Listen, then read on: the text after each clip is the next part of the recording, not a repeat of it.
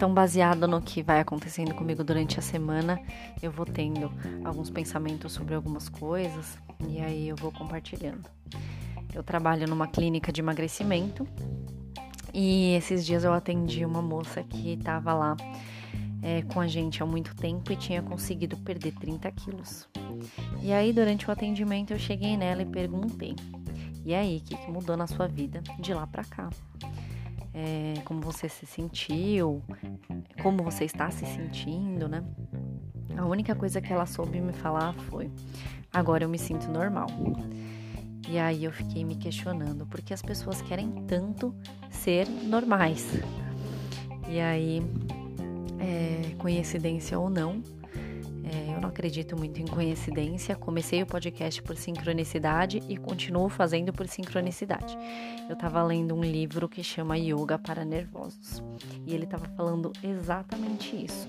É, porque a maioria das pessoas querem ser normais, né? Por que, que as pessoas querem tanto é, essa característica?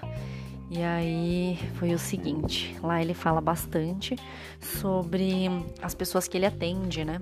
Então, como é um livro de yoga, mas um yoga bem espiritual, ele atende pessoas que têm algumas condições psiquiátricas e tudo mais. E aí ele sempre questiona o que, que essas pessoas estão fazendo lá e o que, que elas querem. E aí as pessoas falam que elas querem ser normais, querem voltar ao normal. E aí ele questiona também o que, que é normal, né? O que, que é normal para essas pessoas. E aí, junto com todos esses acontecimentos e alguns estudos que eu acabei fazendo depois que isso aconteceu, eu comecei a, a, analisar um pouco essa questão de ser normal. Então, se a gente for para o lado do campo científico, normal é tudo que está dentro da norma, né? Só que Jesus, Sócrates, Gandhi, Luther King foram anormais nos ambientes e no tempo que eles viveram, né? E no fim das contas eles acabaram sendo mortos por pessoas normais. Então, é, nesse momento eu já me questionei por que ainda assim as pessoas continuam querendo ser normais. Então, o normal, que é considerado um membro da coletividade. Então, ele tem é, os mesmos comportamentos, os mesmos interesses, mesmas limitações, mesmos defeitos, mesmos gostos, enfim. Então, é, do ponto de vista prático, nós somos todos um pouco neuróticos. Então, independente do grau, é, nós somos um pouco neuróticos. E isso é considerado normal para a sociedade. E quanto mais desenvolvido é aquele país, mais neurótico, é, mais neurótica é aquela população.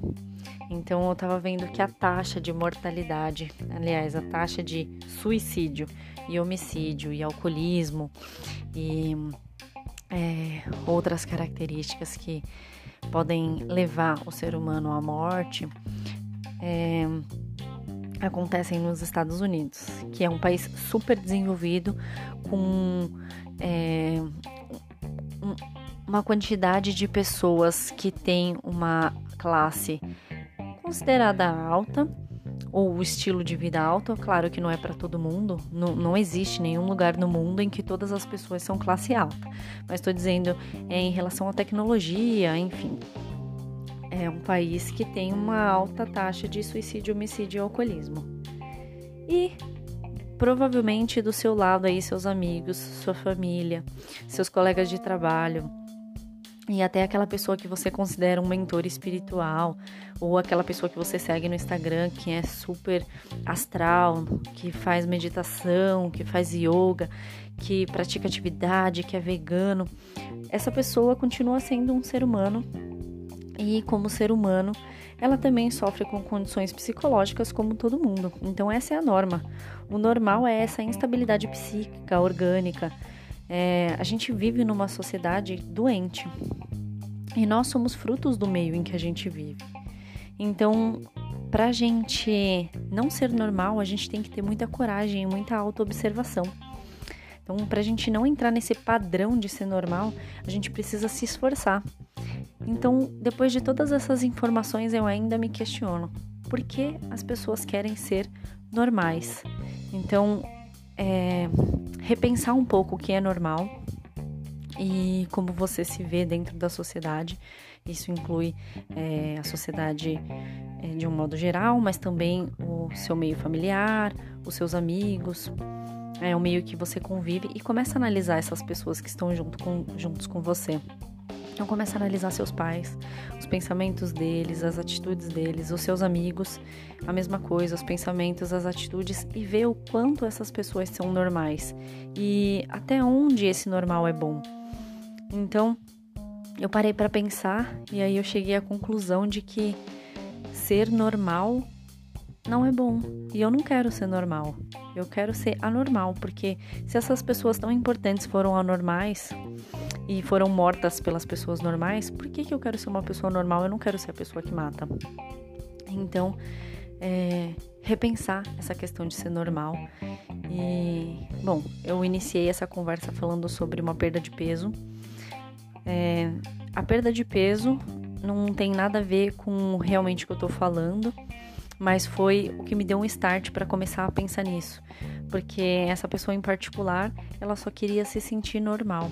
E na verdade, o normal não é tão bom quanto ela acha que é. Então, repensar sobre o que é normal e aceitar que talvez ser anormal é a melhor opção nesse momento. E falando um pouquinho sobre anormal, eu tava no Instagram então, mais um pouquinho de sincronicidade aí. Apareceu um vídeo daquela atriz, é, Bruna Lismeyer. Espero que eu tenha falado o nome certo. Ela é lésbica e ela estava falando exatamente sobre essa questão de ser normal, como as pessoas agridem é, o público LGBT com essa palavra. É, aliás, dizendo que as palavras, que as pessoas são anormais. Então, o público LGBT é anormal.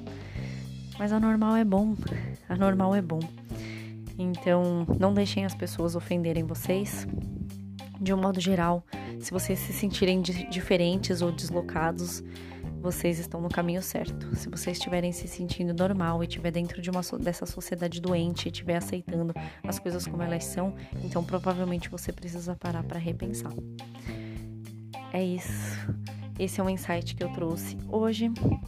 Gostei muito de falar sobre isso. Como eu disse na apresentação, é, isso é uma terapia para mim, porque também me faz pensar. E espero que a gente aprenda muito juntos e também se divirta, dê umas risadas, enfim. É, obrigada por ter ouvido até aqui. Escute num momento de calma. É, recomendo que os próximos podcasts você escute deitada na sua cama antes de dormir, porque sempre vai ser uma coisa rápida. E vai ser gostoso. E vai te fazer pensar um pouquinho quando você estiver deitada na cama, que eu acho que é o momento que a nossa mente realmente dá uma descansada e a gente consegue parar para pensar. Então é isso. Um beijo e até a próxima.